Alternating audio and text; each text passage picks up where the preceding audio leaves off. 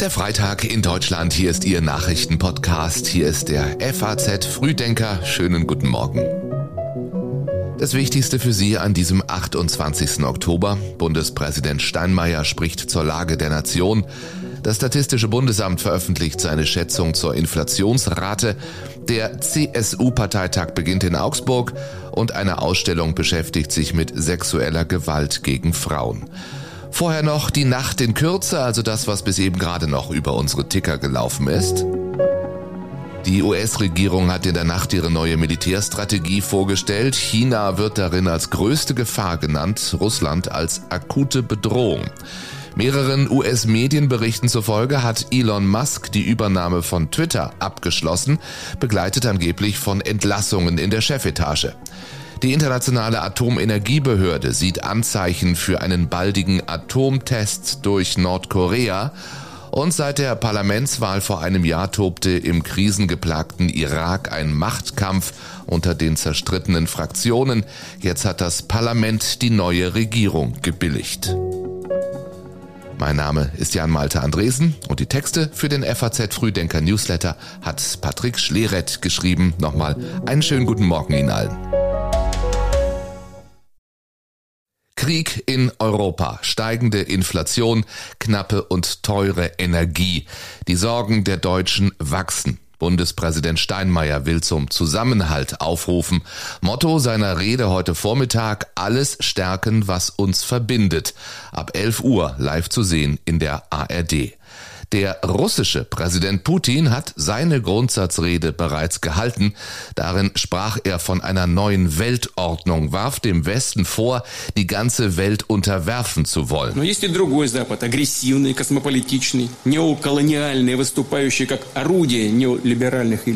es gibt einen anderen Westen, aggressiv, kosmopolitisch, neokolonial, der als Werkzeug der neoliberalen Eliten dient.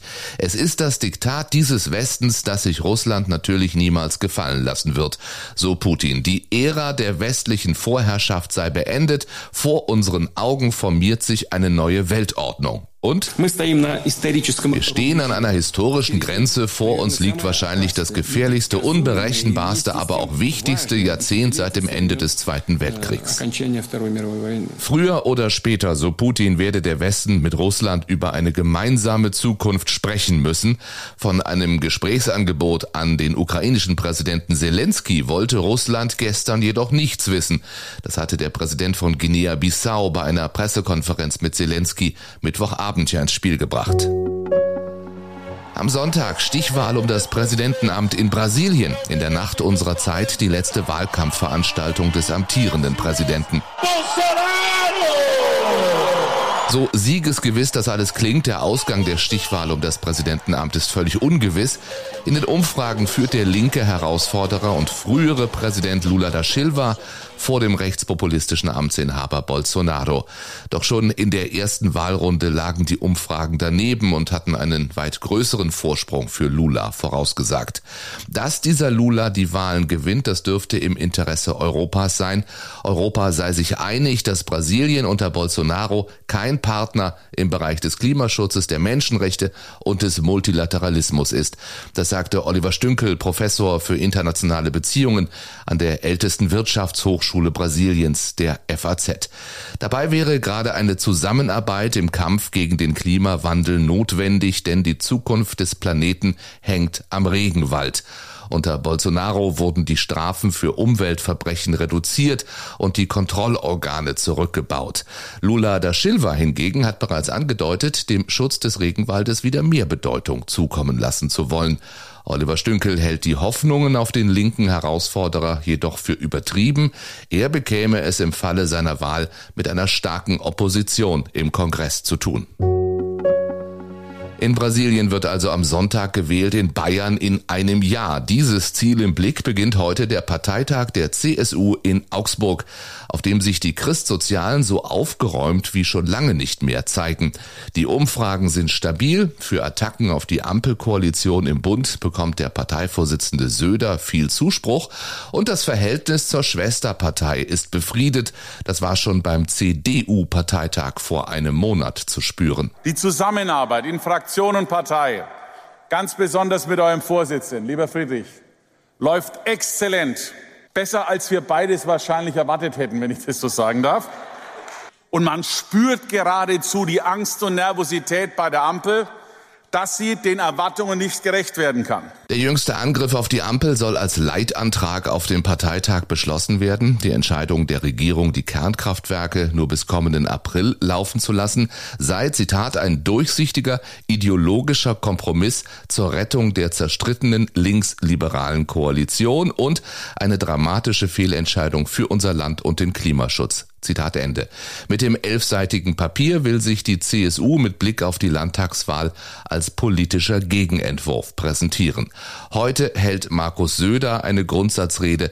Zum Abschluss des Parteitags spricht dann CDU-Chef Friedrich Merz. Und einmal mehr müssen wir heute fragen, wie hoch steigt die Inflation? Das Statistische Bundesamt veröffentlicht die erste Schätzung für den Monat Oktober. Vergangenen Monat stieg die Inflation ja auf 10,0 Prozent und damit auf den höchsten Stand seit etwa 70 Jahren. Außerdem sollen wir heute erfahren, wie sich die deutsche Wirtschaft im dritten Quartal angesichts des Ukraine-Kriegs entwickelt hat. Nach Einschätzung vieler Ökonomen dürfte die Wirtschaftsleistung im Sommer gegenüber dem Vorquartal geschrumpft sein. Europas größter Volkswirtschaft stehen wohl harte Monate bevor, in denen sie in eine Rezession rutschen dürfte. Wie erwartet hat die EZB gestern noch einmal einen großen Zinsschritt gemacht. Der Leitzins steht nun bei zwei Prozent und dabei wird es wohl nicht bleiben, sagt EZB-Präsidentin Christine Lagarde. We took today's decision and expect to raise interest rates further to ensure the timely return of inflation to our 2% medium-term inflation target following our meeting-by-meeting -meeting approach. Lagarde wollte sich nicht festlegen, wie hoch die Notenbank die Leitzinsen insgesamt wird setzen müssen, um die Inflation in der Eurozone wieder auf das Ziel der Notenbank von zwei Prozent zurückzubringen. Zwei alte Männer schmieden einen Plan. Sie wollen sich an einer jungen Frau vergehen. Die wehrt sich, doch wer würde ihr schon glauben? Die Männer, beide angesehene Würdenträger, zerren sie vor Gericht und erzählen Lügen über sie. Das könnte eine Geschichte von heute sein, ist aber eine aus der Bibel.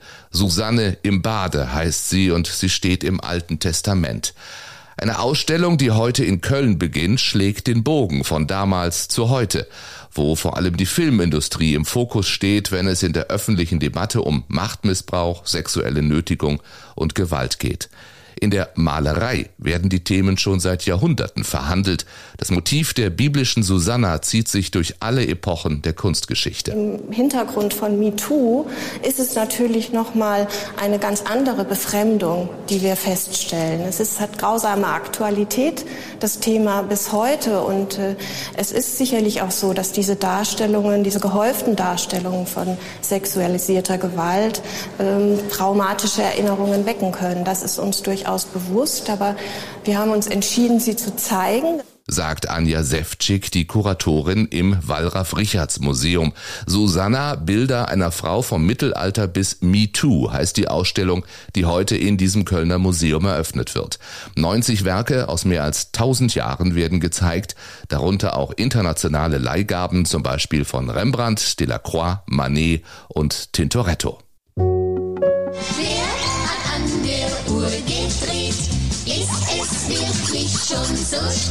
Ja, das war's gleich mit dem FAZ Frühdenker für heute.